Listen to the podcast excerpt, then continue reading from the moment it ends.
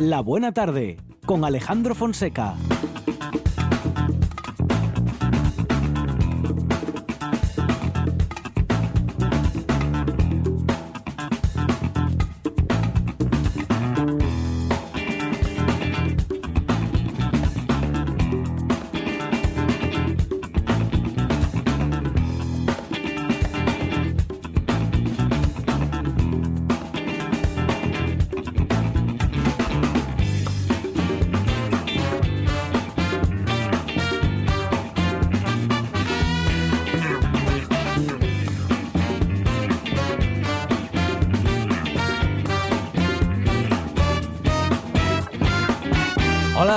Buenas tardes. Son las. eh, ah, sí, mire, las 4 y 7 minutos de la tarde y esta es la radio del Principado de Asturias.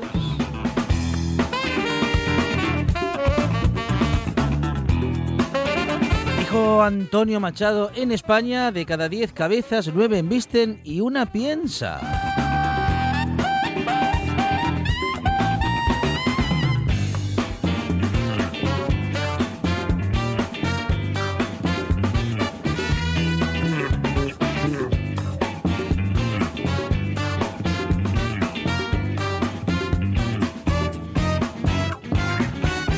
Trabaja siempre pensando en encontrar historias que nos dejan pensando en la producción Sandra González.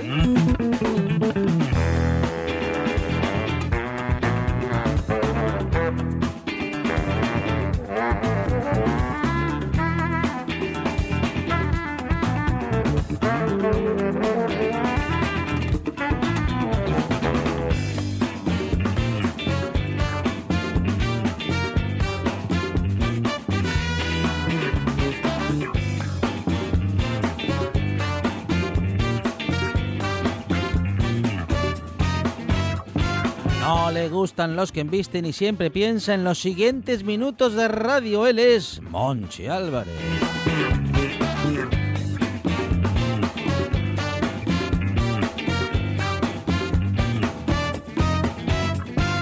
Es esa cabeza que piensa en la próxima canción que no embisten, pero sí visten todos, los todos nuestros minutos de radio.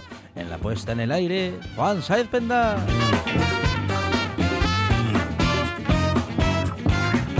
Esto es la buena tarde y hasta las 8. Dice así.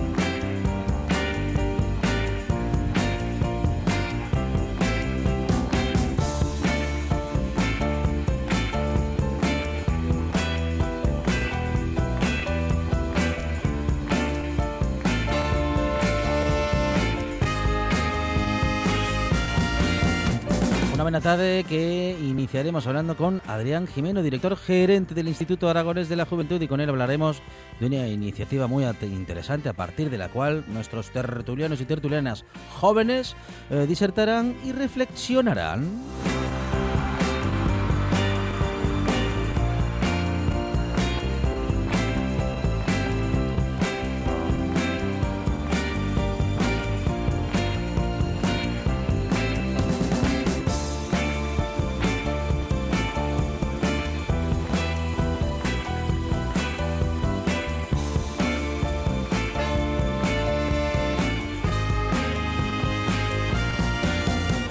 Tendremos una casa portuguesa. Paco Faraldo nos habla de Portugal y nos habla hoy de las casas de fados y barrios canallas de Lisboa. Nos vamos a dar una vuelta por la historia con Mariluz Gutiérrez, presidenta de la asociación El Curviru, y con ella hablaremos de hombres y mujeres de hierro, la mina de hierro del grupo Yumeres en Gozón.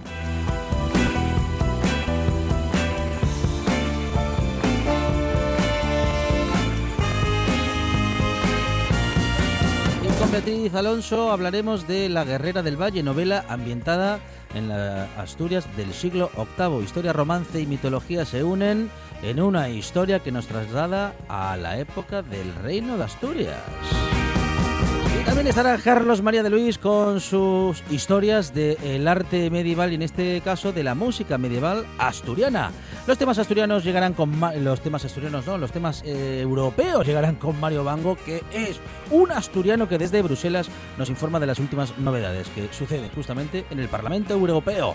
También llegará Alicia Puleo, la feminista catedrática de Filosofía Moral y Política de la Universidad de Valladolid y con ella hablaremos de una iniciativa muy interesante con eh, mujeres feministas en pensamiento y acción y hablaremos con la Asociación Profesional de Técnicos Audiovisuales y de la actualidad del sector. Me gusta la buena tarde. Satellites gone up to the skies. Things like that drive me out of my mind. I watched it for a little while. I like to watch things on TV.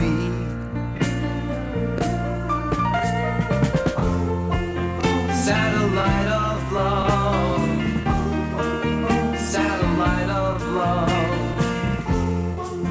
Satellite of love. Satellite of. Satellite's gone way up to Mars. Soon it'll be filled with parking cars. I watched it for a little while. I love to watch things on TV.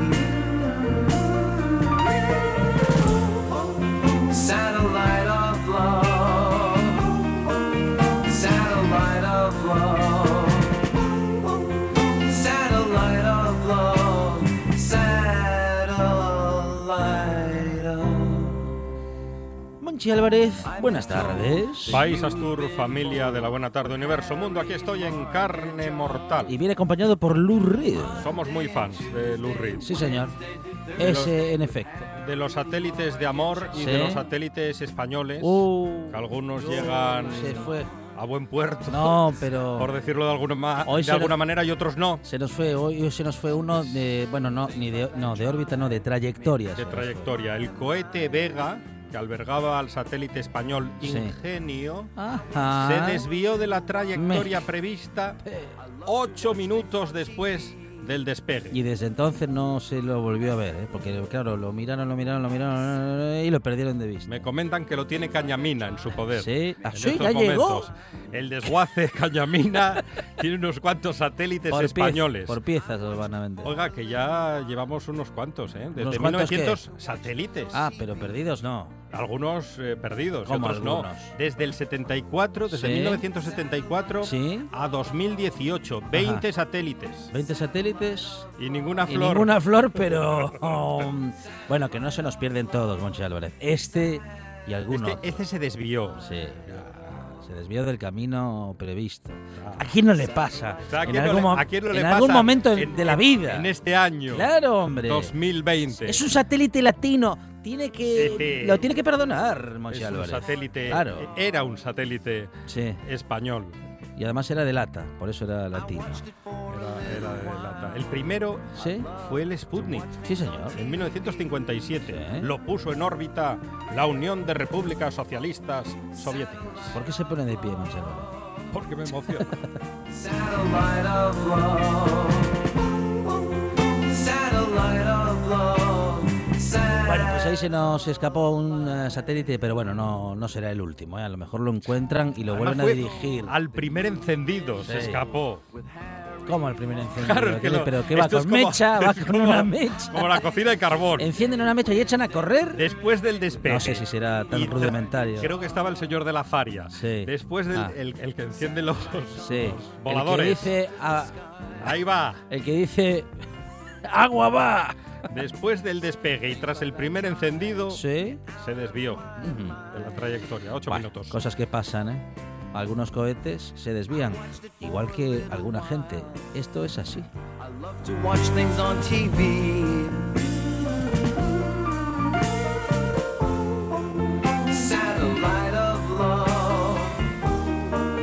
Satellite of. Satellite of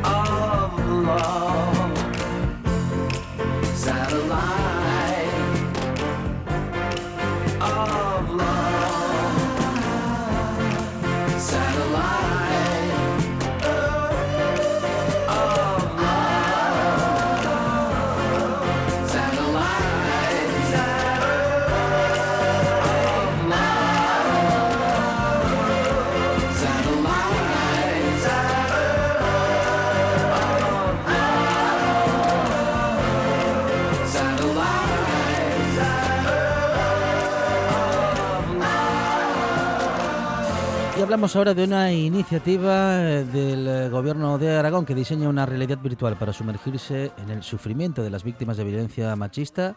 Eh, una, mm, una iniciativa que queríamos comentar y que vamos a comentar desde ya con Adrián Jimeno, director gerente del Instituto Aragonés de la Juventud. Adrián, ¿qué tal? Buenas tardes. Hola, muy buenas tardes, un placer. Bueno, Adrián, una iniciativa que nos ha parecido muy interesante, bueno, y seguro que muy impactante, porque, bueno, de eso se trata, ¿no? De, de una realidad que en este caso, aun siendo virtual, nos acerca mucho a la realidad. Adrián. Una temática Sí. eh, muy dura. Eh, estamos hablando de, de la violencia de género, pero creemos que la prevención y la sensibilización en edades tempranas es fundamental y qué mejor que con las herramientas que los jóvenes y las jóvenes utilizan. Y añadiendo eso, lo que queríamos es que se plasmara y sobre todo los chicos eh, se pusieran en la piel de las mujeres en situaciones cotidianas y el miedo que pasan eh, en escenas del día a día. Eso es lo que se pretende con, con esta acción y la verdad que tiene muy buena, muy buena perspectiva. Bueno, hay algunas escenas realmente duras, porque claro, cuando hablamos de violencia machista, todo es muy duro, efectivamente, y se trata de que, eh, bueno, él o la protagonista, en este caso eh, virtual, em, sienta en su propia piel em, cómo, bueno, lo que sucede, ¿no? Por ejemplo, en una situación en la que a una mujer eh, le, le están acosando tres chicos. Exacto, hay escenas eh, como cuando una mujer va a coger su coche por la noche a un parking y oye pisadas detrás suyo, o cuando le rodean tres, tres chicos invitándole, oye, pues te lo Mm. quieres pasar bien, Mm. vente a mi casa, Ujú. insistiendo, esa intimidación. Entonces lo que se pretende es esas escenas que igual alguien no le puede dar eh, mayor importancia, pero que la tiene, porque eso eh, son actitudes claramente machistas.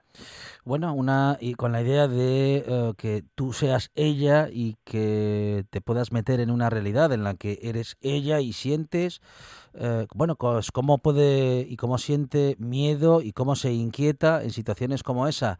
Se trata de sentir en primera persona prácticamente, ¿no? Lo que le sucede a una mujer en una situación así. Exactamente, a través de esa visualización y ponerte en, en su piel tras la finalización de ese visionado, de esas escenas por las que te vas meneando eh, a través de la realidad virtual, luego obviamente viene un proceso de, de reflexión con profesionales para analizar qué situación se ha vivido, cómo te has sentido y si tú en algún momento, en el caso de, de ser varón, has eh, visto o has realizado alguna de esta actitud o si tú como mujer has vivido esas situaciones. Eso es lo que enriquece toda esta actividad, esa reflexión final de debate y de eh, pensamiento también crítico, si lo has hecho o lo has vivido. Ujú.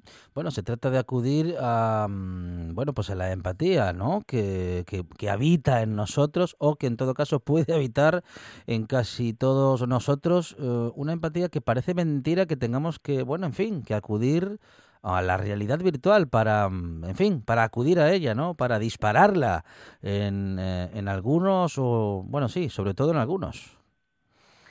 Exactamente, es una lástima que en pleno año 2020 eh, todavía esta lacra de la violencia de género eh, siga con nosotros. Y la única forma de, erradicarla, o, una- o de las únicas, es que desde edades tempranas eh, pongamos medios y realmente estemos concienciados de que esto no puede, no puede continuar eh, así. Eh, a nosotros nos preocupa porque hace un par de años elaboramos un estudio en el que en las edades más tempranas, de 13 a 15 años, había una tendencia leve, pero tendencia ascendente a aceptar actitudes e incluso a desacreditar lo que es la violencia de género. A partir de ahí empezamos a, diseñar distintas acciones y este año pues esta es una una de ellas. Al próximo en el próximo año 2021 nos toca volver a repetir ese estudio para ver si las acciones que hemos desarrollado han tenido incidencia en nuestra población joven. Bueno y también eh, completa la acción y toda la iniciativa eh, una zona de inventoras así lo se ha denominado en la que se explican descubrimientos destacados de mujeres y también un escape room en el que las pistas llevan a identificar cuáles son los síntomas de una relación de pareja tóxica.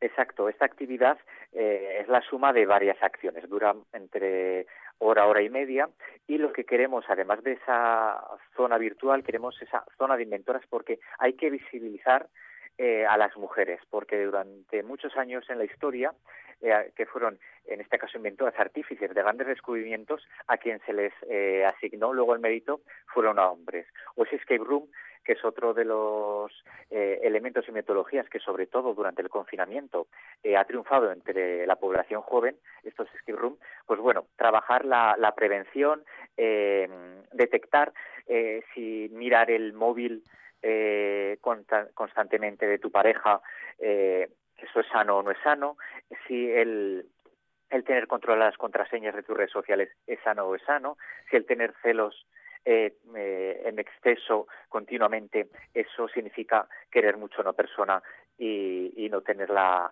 manipulada y controlada. Es decir, a través de esos juegos, eh, con pistas, ir también trabajando el lenguaje porque a veces no es falta de información, sino más bien una deformación de la información, eh, bueno, por cuestiones educativas, ¿no? Y cuestiones sociales o educativos sociales. Y me explico, eh, los micromachismos que durante muchos años se han asumido como, vamos a decir que como normales, pueden ser el inicio justamente de luego una relación machista o una relación tóxica. Lo acaba usted de describir eh, muy bien, sentir celos por la, vamos a decir que por la actividad privada de nuestra pareja, en fin, habla más de nuestra inseguridad que de, bueno, en fin, que de amor. Vamos, de amor desde luego que no habla en absoluto.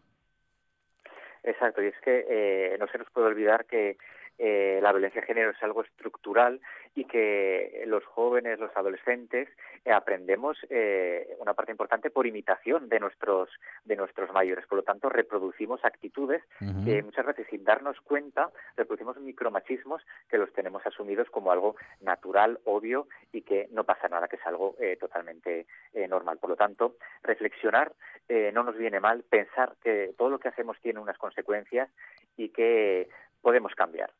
Lo que se llama eso de deconstruirnos muchas veces no nos viene mal a todos a lo largo de la vida en algún momento, porque todo es mejorable y creo que todos en algún momento de nuestra vida podemos cambiar eh, todo aquello que estamos haciendo mal. Del mismo modo que eh, teníamos o tenemos aprendido que esto de los celos tiene que ver con el amor. Bueno, en fin, el amor romántico, ese que pretende poseer más que querer.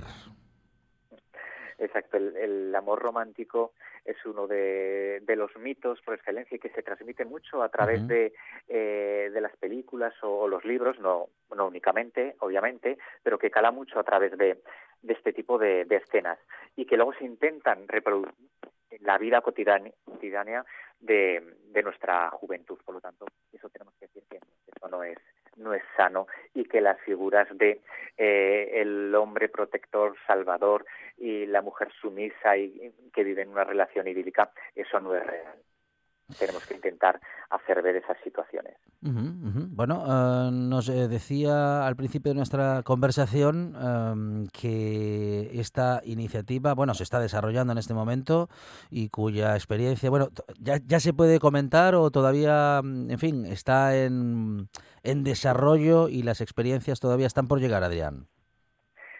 Eh, para este año, como fue piloto, se va a desarrollar en siete municipios y ya se ha desarrollado en uno de ellos se realizará en las tres provincias aragonesas, pero con motivo de la pandemia se han aplazado eh, los seis restantes eh, para las próximas semanas. En el municipio que se ha realizado, concretamente en la provincia de, Huesca, la experiencia ha sido muy positiva, porque no solo han venido a participar eh, adolescentes, han sido principalmente en este caso adolescentes, sino que también les acompañaban familiares, por la curiosidad, porque eres una actividad novedosa que, que por eso también la utilizamos, porque eh, queremos atraer al mayor número de personas. Eh, y la valoración que nos han hecho eh, los profesionales de juventud que estaban allí ha sido bastante positiva, porque les ha dado luego recursos para poder seguir trabajando esta materia en días posteriores. Es decir, que no solo se queda en el momento de, visionar o participar en este juego, porque consideramos que el ocio educativo es un aliado fundamental en la educación de jóvenes, sino que les proporciona material para trabajar eh, posteriormente. De modo que está funcionando muy bien como, bueno, pues al menos como disparador eh, para iniciar el debate y la reflexión, Adrián. Exacto. Eh, vamos a esperar a ver cómo funciona el resto de municipios, pero la idea es que de cara al próximo año poder sacar este programa eh, ampliado y para llegar al mayor número de municipios, porque queremos llegar a, todos los públicos y a todos los jóvenes, vivan en las ciudades o vivan en el medio rural. Eh, nosotros, la realidad aragonesa es que es una zona muy despoblada, eh, con municipios muy pequeños y necesitamos garantizar igualdad de oportunidades a los jóvenes, vivan donde vivan y tengan las mismas oportunidades. Y hablando de este de este tema de la violencia de género no tiene distinción, eh, afecta tanto en las urbes como en el medio rural. Por lo tanto, ese es nuestro objetivo principal. Adrián, la posibilidad de exportar esta iniciativa a otras regiones, además de la de Aragón. Bueno, eh, yo eh, estoy dispuesto a, explicarla y a comentar a, mis compañeros y compañeras de las comunidades, ahí a, mi compañera Clara, que sería eh, mi homóloga en, juventud, eh, explicarle cómo funciona y sin ningún problema. Es decir, nosotros encantados. Al igual que otros programas que hemos realizado de esta temática, ha habido comunidades que luego las han implementado en, sus comunidades, como por ejemplo un concurso de microrelatos de violencia de género que luego lo, lo incluyeron en la programación en Navarra, pues eh, para nosotros un, un orgullo y un placer porque el compartir buenas prácticas es fundamental. A veces no hay que inventar nada nuevo, sino que adaptar las cosas que ya se realizan, pero según la población o las metodologías de cada territorio. Es Adrián Jimeno, director gerente del Instituto Aragonés de la Juventud, con una iniciativa muy interesante que queríamos comentar en esta buena tarde. Adrián, gracias. Un saludo. A vosotros, un placer. Estás escuchando RPA, la radio autonómica.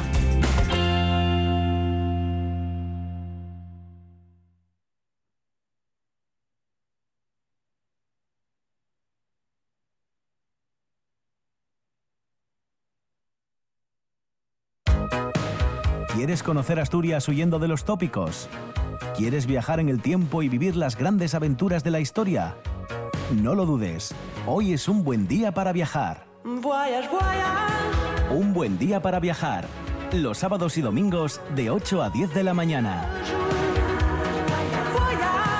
Un buen día para viajar con Pablo Vázquez en RPA.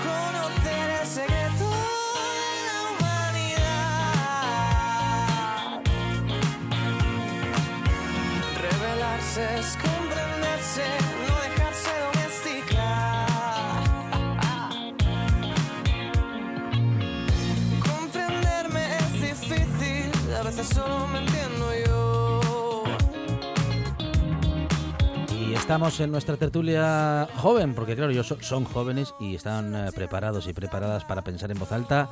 Irati Pires, ¿qué tal? Buenas tardes. Buenas tardes. Bienvenida una tarde más. Mardon, ¿qué tal? ¿Qué tal? ¿Cómo estamos? Muy bien. Y Alex Fernández al, eh, al teléfono. Alex, ¿qué tal? Buenas tardes. Muy buenas tardes, ¿qué tal? ¿Cómo estáis? Muy bien, muy bien. Bueno, pues esa iniciativa ¿no? del eh, Instituto Aragonés de la Juventud en la que la realidad virtual nos acerca muchísimo, Irati, a la realidad. Sí, a mí me parece que es súper necesario este ejercicio de empatía, ¿no? De que los chicos se pongan en nuestro lugar para ver lo que vivimos, pero también veo que hay como muchos abismos que habría que trabajar. A ver. Porque, por ejemplo, en este tipo de casos, si utilizas realidad virtual, es verdad que te pones en la situación de ser acosada, por ejemplo, comentabais, como en un Sí. subterráneo, ¿no? Había- Por tres sí, chicos, eh, esa es una de las situaciones. Hay otra en la que a una chica le acosan tres chicos. Vale, pues... eh, la insultan cuando ella les dice que no. Bueno, Claro. Lo clásico, ¿no? sí, bueno, así. hemos vivido situaciones así Sí, todas, sí. la verdad, Digo yo lo clásico porque sucede, vamos, mucho. habitualmente. No porque esté bien, vamos, desde luego. Mm, mm. Pues eh, claro, al no haber si- sido socializados o socializadas de la misma, de la misma manera, no sentimos miedo o el mismo miedo en las mismas situaciones. Ajá. Claro. O sea, por ejemplo, un chico por la noche no tiene miedo a pasar por un grupo de chicos. Y es como muy complicado que unas Mm. gafas de realidad virtual te pongan en esa situación y tú sientas lo mismo que yo puedo sentir si sucede ese tema, ¿no? Entonces, bueno, pues entiendo que la iniciativa Mm. Sí, es fantástica, sí, pero luego, sí. claro, no se da la misma situación. Eh, claro, para sentir ese miedo tienes que ser chica Haber nacido Ah, como, bueno, eso claro, y haber sido pasado, bueno, enseñada seguro- como mujer Claro, desde y seguro que haber pasado, mm, bueno, por alguna de esas experiencias, porque al final, tarde o temprano, en algún momento, Sí. alguna de esas experiencias sucede. Bueno, ojalá que no, pero Mm, eh, bueno. se- o se está cercano a, a ese a, a esos acosos, ¿no? Sí, yo este verano estuve trabajando en el Punto Lila, de aquí de Gijón, del Ayuntamiento, y para empezar las formaciones que dábamos, la primera pregunta que hacíamos a las chicas y a los chicos que había allí era mm, ¿en qué momento habéis, habéis sentido acosados o acosadas por la calle? Y es sorprendente como muchos chicos dicen que no les ha sucedido nunca Claro. y que nosotras es que no es que tengamos que elegir la situación donde nos pasó, sino que entre todas las riestra Claro. de situaciones que terribles que hemos vivido, Sí, tenemos como sí. que elegir como la más mm, light o la que nos, nos dé vergüenza contar o bueno, Ujú, es ujú, muy... ujú. Además no depende de edades tampoco, ¿eh? Ni de nacionalidad ni de nada, todas hemos sufrido algo así. Irati, se trata, en vuestro caso, de las chicas, el de recordar la primera y a partir de ahí las siguientes, digamos, ¿no? Sí, además yo creo que ya hacemos un ejercicio como de normalización y de anular Mm, este tipo de comentarios mm. que nos hacen. Yo hoy bajé de casa y ya me dijo una cosa un chaval que me crucé. ¿eh? Vaya. Sí, sí. Joder. Quiero decir, son cosas que ya normalizamos en nuestro día a día y bueno, pues sí. Bueno, Irati lo dice con, bueno, con sentido del humor, mm, porque hay que soportar estas situaciones. Bueno, hay que soportarlas, no, justamente. Lo que hay que hacer es no soportarlas, pero quiero decir Sí, que para que no te amargue el día, Claro. eh, ese, acosador con el que te cruzaste, tienes que hacer este ejercicio, ¿no? sí, claro. Es que, a ver, tampoco es cuestión de ser... El hecho, mira, yo... Hay una cosa terrible que digo, que a mí el feminismo me ha jodido la vida, en el sentido de que me hace consciente Mm. Claro. de todas las cosas que vivimos día a día. Sí, ¿no? Entonces, sí. hay veces que hay que ponerse un poco como... Mm, eh, tapar los ojos, cerrar los ojos y pensar que, bueno... Es una pues- especie de máscara ortopédica para no, para no Sí, ver lo que... Sí, sí, sí, sí. Mm, En este mm. caso sí, por ejemplo. para sentir menos o sufrir menos y poder vivir con ello, Mardon. am, en fin, como, como, chico, lo de que te hayan acosado, pues i- i- igual no te pasó igual que Irati, pero bueno, quién sabe. Ahora vamos a preguntarle a Alex, que algo de eso nos comentó alguna vez. Yo es que, por ejemplo, hablando de lo que decía Irati, lo del, del contexto, de haber mm, crecido como mujer, a mí hay una experiencia personal que me hizo ver realmente la gran diferencia que hay en género respecto a esto, y es que yo me acuerdo hace tres o cuatro años, estaba con mi ex en Madrid, estábamos en el metro con unos amigos, y estábamos hablando varios amigos y yo tranquilamente en el metro, y de repente, justo cuando estamos saliendo de la parada, veo que, que mi expareja de repente se pone muy tensa, me agarra la mano y empiezas a- a caminar mucho más rápido. Y nosotros, hasta que no salimos del metro y nos, empezó, y nos contó que un chico pues no paraba de, de mirarla, de decirle cosas y tal, ningún chico nos dimos cuenta. Nadie. ¿Por qué? Pues porque realmente no somos conscientes de cosas que pasan a nuestro alrededor, porque como no nos, digamos, no nos afectan, sino que no somos víctimas de ello, no nos damos cuenta de ciertas cosas. Y al final eso me hizo bastante clic la cabeza diciendo, joder, hay un montón de cosas que pasan todos los días que ni siquiera yo me doy cuenta porque tengo los privilegios que tengo y no me veo afectado por ello. Y es una cosa que me, me flipó y la verdad es que me cambió bastante la manera de percibir ciertas cosas. Irati, si el resto de la sociedad, lógicamente los chicos y chicas, hombres y mujeres, y otras mujeres también, quiero decir, estuviésemos mm, más atentos y sobre todo más comprometidos. En el caso de que, que cuenta Mardon, bueno, ninguno se dio cuenta, Sí. pero a veces mm, podemos darnos cuenta o podemos eh, mm, intuir que algo sucede y un poco por inseguridad, otro poco por el miedo a la situación violenta, mm, en fin, estáis solas, ¿no? Y cuando cuando alguien más podría echar una mano en esa en esa situación tan incómoda. Claro, yo, creo que el trabajo de los chicos en estas situaciones es, bueno, intervenir si se pudiese. Sí, y sí. aparte, sobre todo, hacer trabajo en tu círculo cercano, con tus colegas, con tus amigos. El hecho de señalar las, las actitudes machistas y así, me parece muy importante. Ujú. Aún así, también como señal de este tipo de, bueno, de la diferencia que hay entre chicos y chicas en este aspecto, hay una película en Netflix que no me acuerdo cómo se llama ahora mismo, fatal, lo siento, Ujú. eh, pero es una, es que voy a decir ponte en mi lugar, pero creo que esa es una de Lindsay Lohan, bueno, da igual. Eh, es un chico que un día nace, o sea, se despierta, perdón, y es una mujer, ¿no? Entonces Ujú. vive todas esas situaciones que eh, vivimos nosotras todos los días. Y al Ujú. final es como una película de risa. Porque lo ves y a él, claro, no se lo toma de manera como seria. Es como me acosan, pues me hace hasta gracia, ¿no? Que me acosen. Se nota mucho cómo es de diferente la vida de una mujer y de un hombre. ujú, ujú. Alex, eh, experiencias en tu caso eh, y bueno, ¿y cómo ves toda esta iniciativa y bueno, todo este tema en todo caso? Yo esta iniciativa la verdad que la veo muy bien y estoy muy de acuerdo con mis compañeros, con Mardon y con Irati, en que, en que cada día se está llevando más a cabo el tema del, del acoso y del, y del observar. Yo no lo quiero llamar acoso, pero sí que hay gente que, que le gusta mucho observar más de la cuenta, ¿no? Mm. decirlo. Mm. Como decía antes Mardon, el caso que le ocurrió en el metro en Madrid, pues eh, cada día, por desgracia, está, está haciéndose más y, y ya no solamente en mujeres, sino en hombres y lo peor de todo, en niños, que hay mucha gente que, que, que, se dedica a esas cosas. Y, y la verdad que es la, este, este tipo de iniciativas que puso el Instituto Aragonés de la Juventud en marcha es una cosa muy interesante pues para que nosotros también sepamos lo que se siente al ser acosados, ¿no? Ujú. En este sentido, Irati, hay una mm, cuestión de, de- de educación social, ¿no? Que nos dice, bueno, hombre, ahora con los años afortunadamente esto ha cambiado bastante, pero no sé si en todas las familias sucede, ¿no? Y es esto de que mm, si a un chico le gusta una chica, se supone que tiene derecho de mirarla para hacerle saber que, les, que le gusta, ¿no? Y esa es la situación que describe Mardon eh, ahora mismo y es, y es en, en toda regla una invasión del espacio, ¿no? En este caso es un espacio que no es físico, Sí. pero es una invasión en toda regla. Bueno, nosotras eh, somos objetos de consumo, es evidente. Claro. Pero bueno, más peligroso que eso me parece, por ejemplo, eh, lo del patio del colegio, que si tiras de la coleta a una niña, eh, Ujú, ujú. es que te gusta y así. Es como que se les enseña a los hombres Sí. que si les gustamos, eh, tienen como que llamarnos la atención de maneras hasta violentas ¿no? Sí, y agresivas. sí, y eso al final, eso de tirar de la coleta en el patio del colegio, acaba derivando en unos derroteros, pel- bueno, Ujú. eh, como se- conocemos la, la violencia de género o lo que sea, ¿no? Sí, sí, sí, sí, claro, claro. Bueno, am, educar para erradicar la violencia machista, una educación que, como dice No solamente tiene que producirse en casa, debiera de producirse también en la sociedad en general. Eh, en la medida en que algunos hombres logren o logremos evolucionar hacia el feminismo, Sí. eh, debiéramos de aplicarlo contándole a nuestros amigos cómo, cómo- cómo es esto, ¿no? Sí, yo echo de menos como espacios de hombres feministas, ¿eh? Ujú. que también entre vosotros os asociéis Sí, y sí, comuniquéis, sí. En, bueno, os comuniquéis entre vosotros y habléis estos temas, porque es verdad que a nosotras como feministas se nos ha delegado como una Mm. mm, acción como pedagógica hacia vosotros, cuando Sí. en realidad debería ser de vosotros directamente convertir vuestros espacios en feministas. Seguro. No es un ataque individual, ¿eh? es Sí. en general a los, a los No, no, señores claro. que estén escuchando. Claro que sí, claro que sí, claro que sí.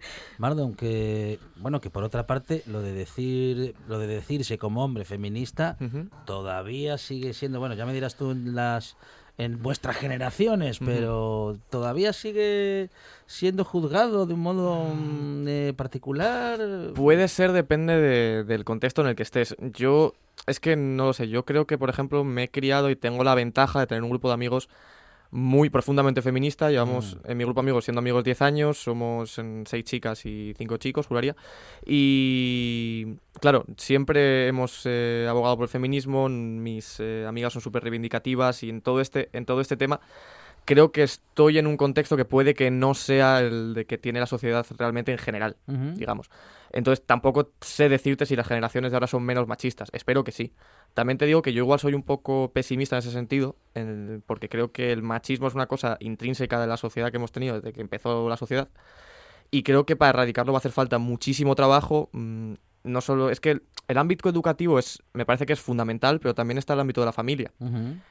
Y si un- una familia es machista, por mucho trabajo que se haga en el ámbito educativo, no sé si eso va a conseguir erradicar que un chaval no herede ese machismo de sus padres. No lo sé, sinceramente. Ah, ¿se, se hereda el machismo, ah, Alex? ¿Se aprende? ¿Se reproduce, vamos a decir que por aprendizaje inconsciente? Yo creo que todos aprendemos lo que vemos en nuestras casas y lo que vemos si vivimos el día a día. Yo creo que, lógicamente si un niño o un joven está acostumbrado a, ver a una persona machista como referente, lógicamente sí, si lo va a tener como referente lo va, lo, va a aprender, porque es lo que ve y lo que, lo que ve a diario, ¿no?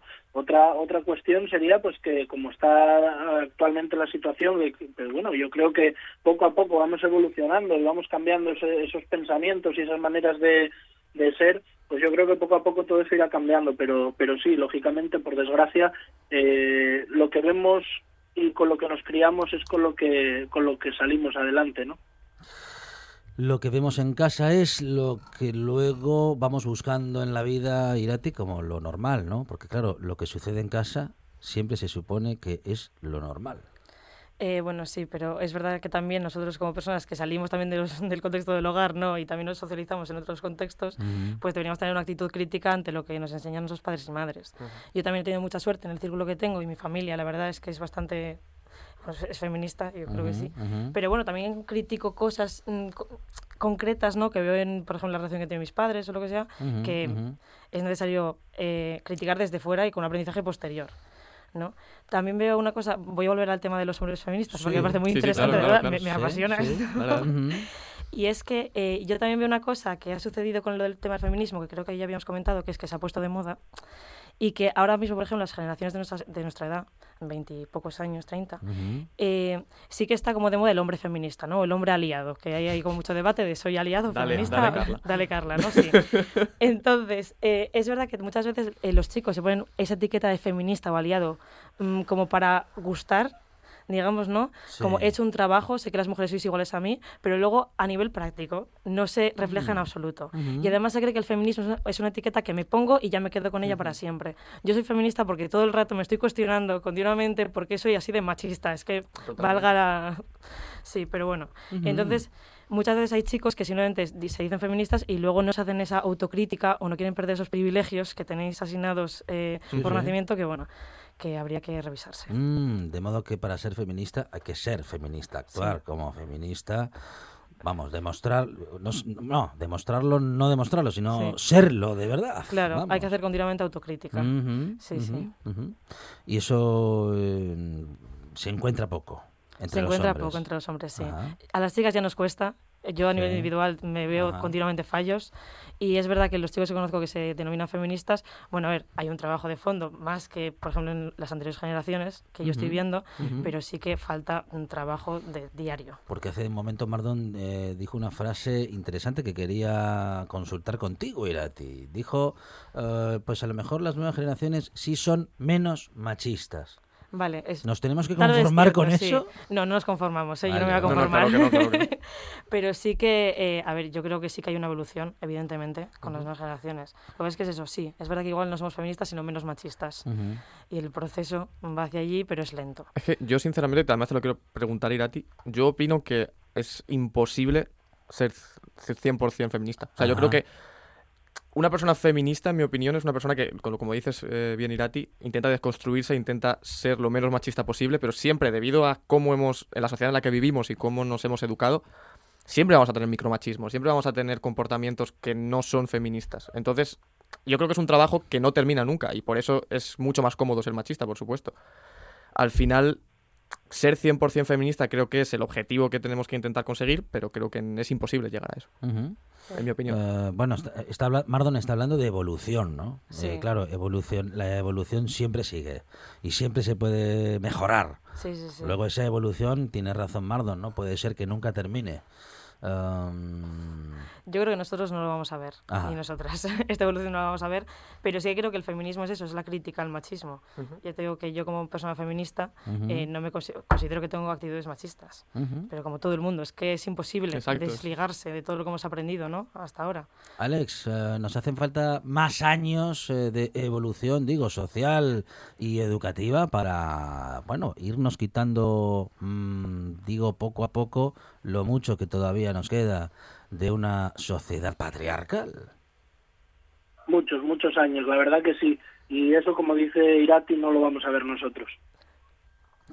Um, y mm, es una cuestión de años, es una cuestión de seguir en esta dirección, es una cuestión de seguir, bueno, luchando desde... Yo creo más bien que es una cuestión de, de, de ir educándonos, ¿no? Unos a otros y poco a poco. Yo creo que, que sí, que va a llevar tiempo, pero, pero principalmente tenemos que ir autoeducándonos a nosotros mismos, dejarnos de fijarnos en el resto, en, en los demás, y si mis amigos hacen esto, eh, tengo que hacer lo mismo porque si no, no soy guay. No, tenemos que fijarnos en nosotros mismos, intentar cambiarnos a nosotros y no intentar fijarnos en los demás. Yo creo que eso es lo más importante. Y lo que no sé si nos va a llevar muchos años más es que los jóvenes se puedan emancipar, en fin, cuando...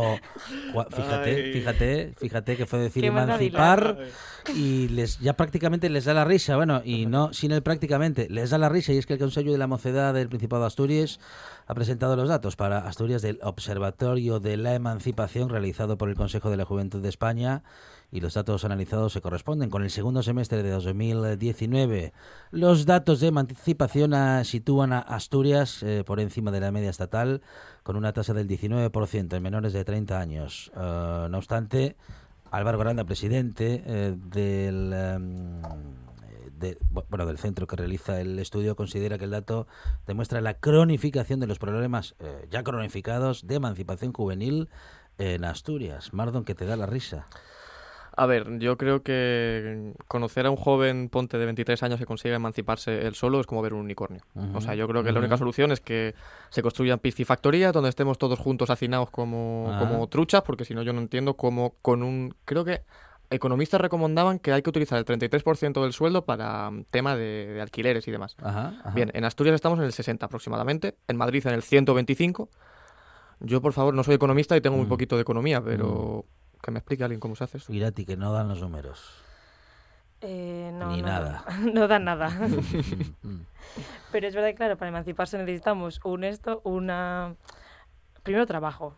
Y es que ahora mismo no existe. Ujú, ujú. Entonces es verdad que yo entiendo perfectamente, ya hemos comentado alguna vez que el tema de que la adolescencia ahora mismo es súper tardía y la juventud nos llega hasta los 45 casi. y es verdad que la gente se va más tarde de casa, pero no hay facilidades para que nos, nos vayamos. Y bueno, aquí en Asturias, cero. Y si sales del resto de España, pues no lo sé, pero eh, creo que la solución es irse del país. Ujú, Bueno, eh, emanciparse saliendo de las fronteras nacionales, Alex, es lo que mm, propone Irati Yo, con más, iro- que con más ironía que realidad, yo creo, ¿eh? pero bueno.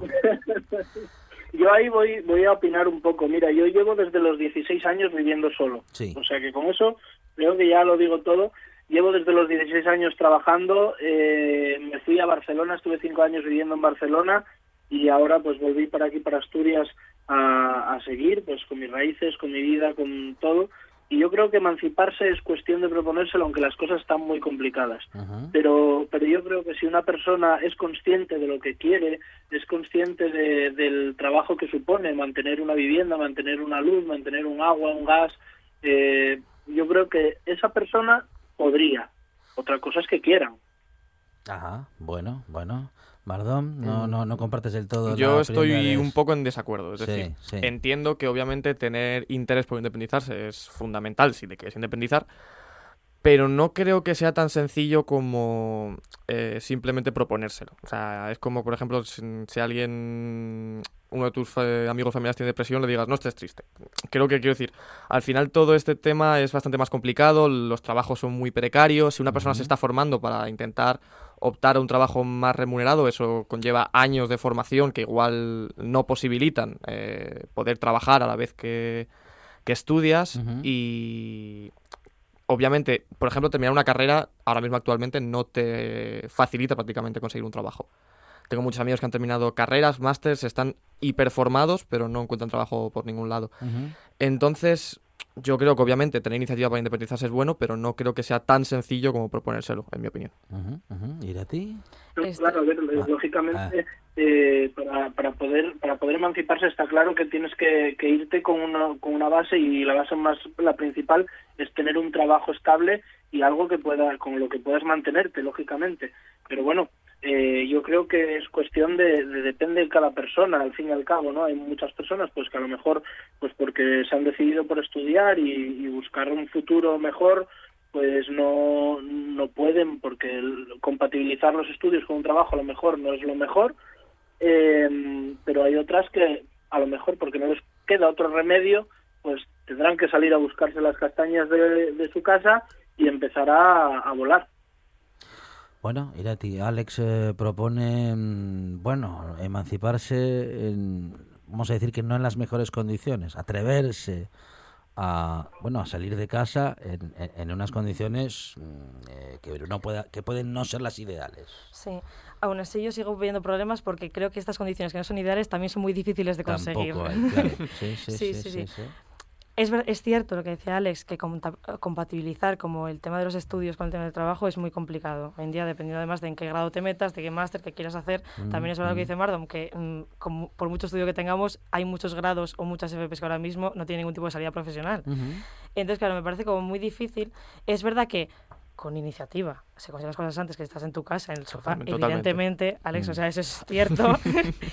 pero también creo que hay muchas personas con iniciativa que no están consiguiendo nada porque no hay recursos suficientes eh, uh -huh. en nuestro país como para conseguirlo.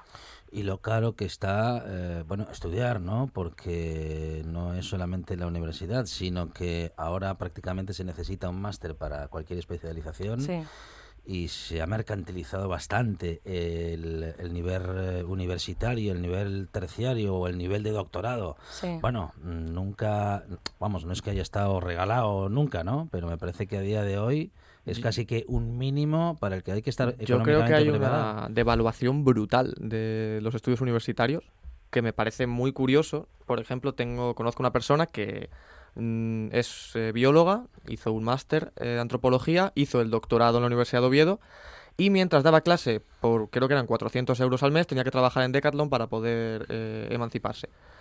A mí que alguien me explique cómo una persona que lleva 10 años trabajando, experta en biología, o sea, en antropología, que se supone que es una de las investigadoras de Asturias que están consiguiendo fondos, fondos para poder estudiar, gente, gente muy, muy, muy, muy preparada, que además que tiene que conseguir un segundo trabajo, ese, ese trabajo por el que se ha preparado tantos años, al final mm, le vale 300 euros al mes, 400 euros al mes. Bueno, uh, la devaluación eh, de, de, los estudios, de la capacitación, Alex, parece poco incentivo para que los jóvenes, bueno, pues eso, sigáis formándoos. Algo, en fin, que tenemos que seguir creyendo que es necesario y que es el mejor camino, ¿no? Claro, a ver, todo el mundo apostamos, los jóvenes hoy de hoy en día, casi todos apuestan por, por una formación, por un futuro diferente, ¿no? Un futuro bueno, pero sí es cierto que lo que dice mi compañero Mardon, eh, los estudios cada día están más caros, está muchísimo, es horrible. Y hay mucho joven o muchas familias que no pueden llegar a costearse esos esos estudios, pues bien porque ahora mismo la situación que estamos eh, no es la, la mejor para nadie, para nadie y mucho menos ahora, pero aún así ha habido muchísima muchísima precariedad en este sentido. Irati, ¿tú cómo, cómo ves esta, en fin, esta parte de la vida? Porque mmm, parece que capacitarse no es suficiente o no parece ser suficiente a día de hoy.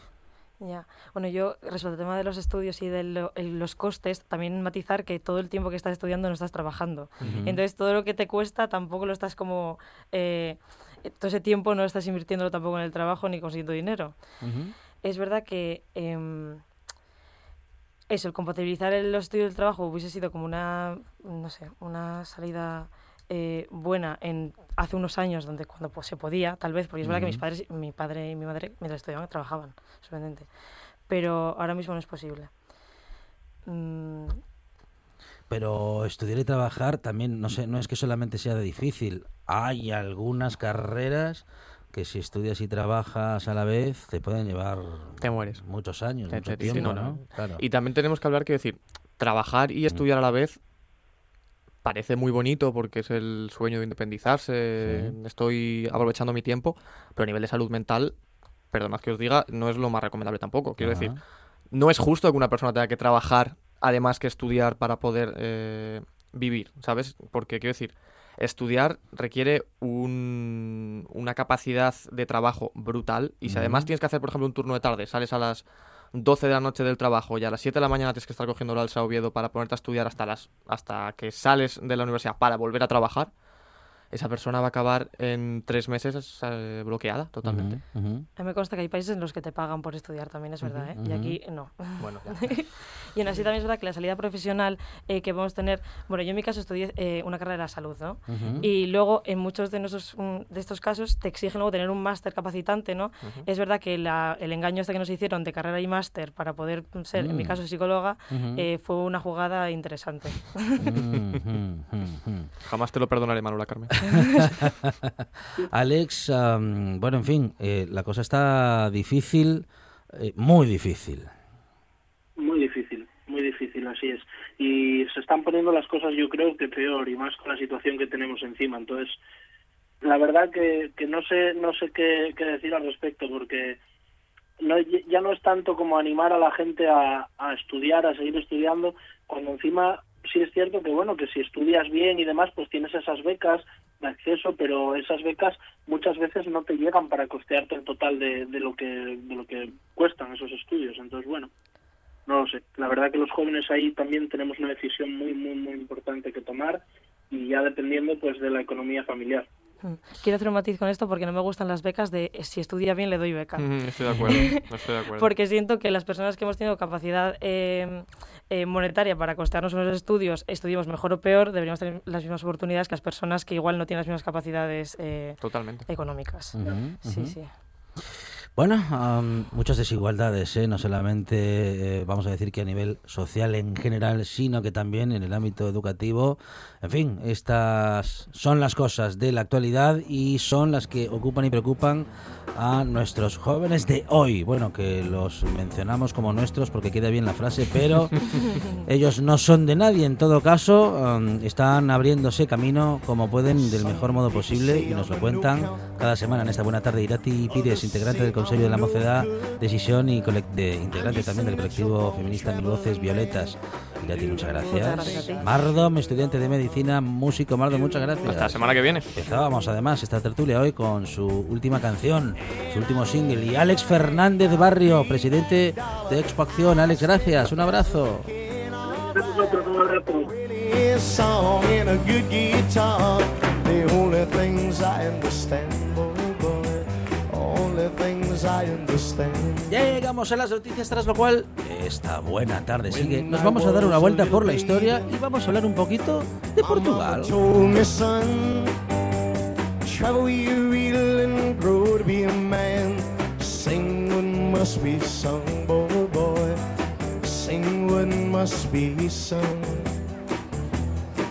You know I don't give a damn about a greenback dollar.